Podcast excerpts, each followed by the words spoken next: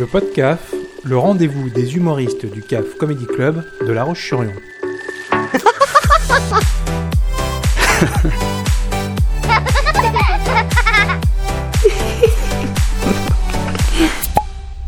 Alors vous pensiez vous marrer, alors là je suis désolé c'est le moment où on va pas se marrer, c'est le moment obstétrique. C'est le moment où on accouche les artistes. Euh, où on les dévoile. Super. T'es prêt à être accouché? Écoute, je suis dilaté. T'es dilaté On est bon. Alors, euh, accoucher euh, avec un H ou pas de H? Parce qu'on va voir que les H dans ta vie, On en Tom, parlera, ouais. on en parlera. Parce que quand on s'appelle Tom avec un H et qu'on vient de la ville d'Antony sans H, pas étonnant qu'on ait quelques anecdotes dans sa vie, non? Bah, on peut pas avoir des haches pour tout le monde. On peut pas avoir de H C'est ce pour que tout m'a le dit monde. le dealer à Barbès. On peut pas avoir de haches pour tout le monde. Et donc la première anecdote qui te concerne, Tom, c'est produite un jeudi, ça tombe bien, aujourd'hui on est jeudi. Ouais. Peut-être qu'il va nous arriver quelque chose. Qu'est-ce qui s'est passé un jeudi? T'avais 13 ans, Ouais, il y en T'as a eu beaucoup. t'as poussé la porte de ton premier cours de Ah théâtre. oui, oui, tout à fait, ouais. Et je crois que tu voulais euh, Je voulais pécho une meuf. Voilà. Je voulais pécho une meuf. Il y avait une meuf de ma classe, on était en quatrième. Je la rencontre, le coup de foudre, et puis elle me dit ouais, je fais du théâtre le jeudi. Je lui dis bon bah vas-y, je vais m'inscrire au théâtre le jeudi. J'ai jamais chopé la meuf, mais je suis devenu comédien. Parce que quand on s'appelle Tom avec un H et qu'on vit dans la ville d'Antony sans H, on a des galères, on peut pas pécho à 13 ans. Vous savez, là, en fait, je vais vous dévoiler un truc, c'est qu'il est très emmerdé parce qu'il avait prévu une vanne sur le H. C'est pour ça qu'il tourne autour. Mais comme après, je la fais, moi, dans le spectacle que je vais vous faire tout à l'heure, je lui ai demandé qu'on la fasse pas pour que vous ayez la surprise. Et du coup, il rame, il rame, on peut l'applaudir de ouf. c'est emmerdant, hein? C'est emmerdant. Mais alors à défaut d'une gorge profonde, eh ouais, c'est Georges Feydeau que tu rencontres. Oui, tout à C'est fait. une ouais. rencontre extraordinaire. Ah oui, alors, euh, bah, a- allier Georges Feydeau et Gorge Profonde, déjà, c'est pas tous les, tous les jours.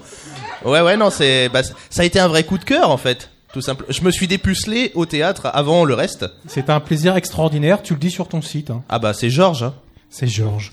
Et donc euh, ces premiers rires, ces premières applaudissements, jamais tu les oublieras. Des friandises euh, qui vont t'aider à pousser la porte du Comic Hall à Paris. Ouais, c'est ça. Le Comic Hall, c'était le premier café-théâtre euh, dans lequel j'ai vraiment joué à Paris. C'était en 2009. Ici, on a la chance d'avoir des programmateurs comme Œil du Prince, comme Renault, qui nous prêtent des salles pour jouer. À Paris, tu payes ta salle pour jouer. Surtout quand t'as pas d'argent, que t'es pas connu et que tu vas pas faire de recettes, c'est la base du, de Paris. Et euh, du coup, j'ai loué euh, la salle d'abord un soir par semaine, puis après, comme ça marchait bien, trois soirs par semaine. Et je jouais, je jouais comme ça, et euh, je me suis fait mon premier public là-dessus. Et tu t'es fait ton premier producteur parisien parce que l'autre recette à Je me suis Paris- pas fait mon premier producteur parisien.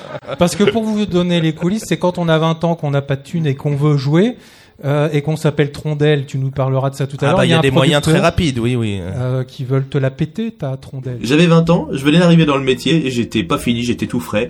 Et on me propose de rencontrer dans une soirée un producteur qui compte.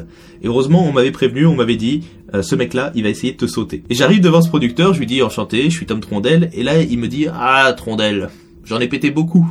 Et quelques mois plus tard, je recroise ce péteur de rondelles dans un festival. Je participe au concours Jeunes Talents, donc c'est moi qui vais en plus ouvrir la soirée. Il y a 800 personnes devant, je suis comme as. Et le mec vient me voir dans les coulisses juste avant mon passage et il me dit, euh, tu sais que je suis le président du jury? Si tu veux gagner le festival, on est dans le même hôtel.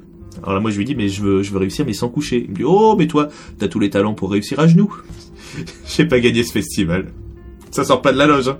Ça met l'ambiance, hein Voyez, vous qui débutez dans le métier, vous allez passer des bons moments. Garde le masque, Angers.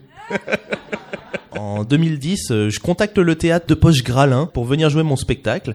J'envoie un, un de mes sketchs et la nana me rappelle euh, deux trois mois plus tard. Elle me dit écoute ton spectacle pour l'instant il m'intéresse pas. Par contre je t'ai vu euh, sur scène, ce que tu dégages ça m'intéresse. Je remonte une pièce qui s'appelle Mon colocataire est une garce qui va fêter ses 10 ans. Je voudrais euh, mettre une nouvelle équipe. euh, viens passer le casting. Et donc je suis venu à Nantes. J'ai passé le casting, j'ai eu le rôle et je me suis retrouvé euh, moi euh, qui démarrais dans ce métier à jouer cinq soirs par semaine devant le théâtre de Poche Gralin qui était plein tous les soirs à cette, à cette époque-là.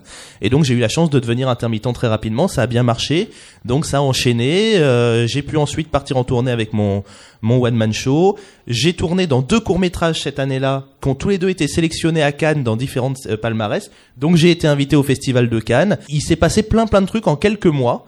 Il y a eu on ne demande qu'à en rire. Il y a eu, voilà, tout est allé très très très vite pour stagner après, mais mais tout est allé d'un coup, en fait tout est arrivé, et donc ça m'a mis complètement le pied à l'étrier, j'ai énormément appris pour ensuite pouvoir euh, travailler et continuer mon métier. En tout cas, 1500 représentations en Suisse. Au Maroc, au Sénégal, à Ergué-Gabéric, Ouais. à Rethel, aux Rousses et à Chalot-Saint-Mars. Oh, mais ça, c'est des grandes villes, ça. Ouais, Quand même, hein. Ah, j'en- ai fait. Je suis allé jouer à, à Saint-Germain-du-Puc. Alors ça, faut, faut que je vous raconte quand même Saint-Germain-du-Puc. Je suis allé jouer, c'était il y a pas très très longtemps. Tu vois, même au bout de 15 ans de carrière, on n'est pas à l'abri de trucs comme ça. Euh, c'est euh, une mairie qui m'appelle et euh, le mec il dit c'est pour la fête du village, on voudrait un spectacle. Et déjà au téléphone, tu sens l'alcoolémie. Et en fait, c'était un village de, vignobles à côté de Bordeaux. Et je suis allé jouer là-bas, ils nous ont accueillis à 13-14 heures, ils étaient tous bourrés. On devait jouer à 20h, on a commencé à 21h15 parce qu'ils étaient tous bourrés. On a joué, ils étaient tous bourrés. Si tu leur demandes aujourd'hui, est-ce que vous avez vu le spectacle, ils s'en souviennent pas. Je pense que j'ai fait tous les départements de France et pas forcément les grandes villes. Mais parce qu'il n'y a pas de grand ou de petit public. Sinon, on ne viendrait pas à La Roche-sur-Yon.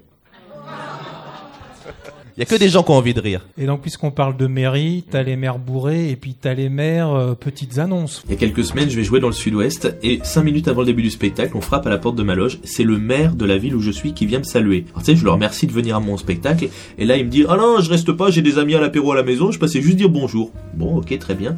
Et là il ajoute "Au fait, au début du spectacle, si vous pouvez faire une annonce, il me tend un papier.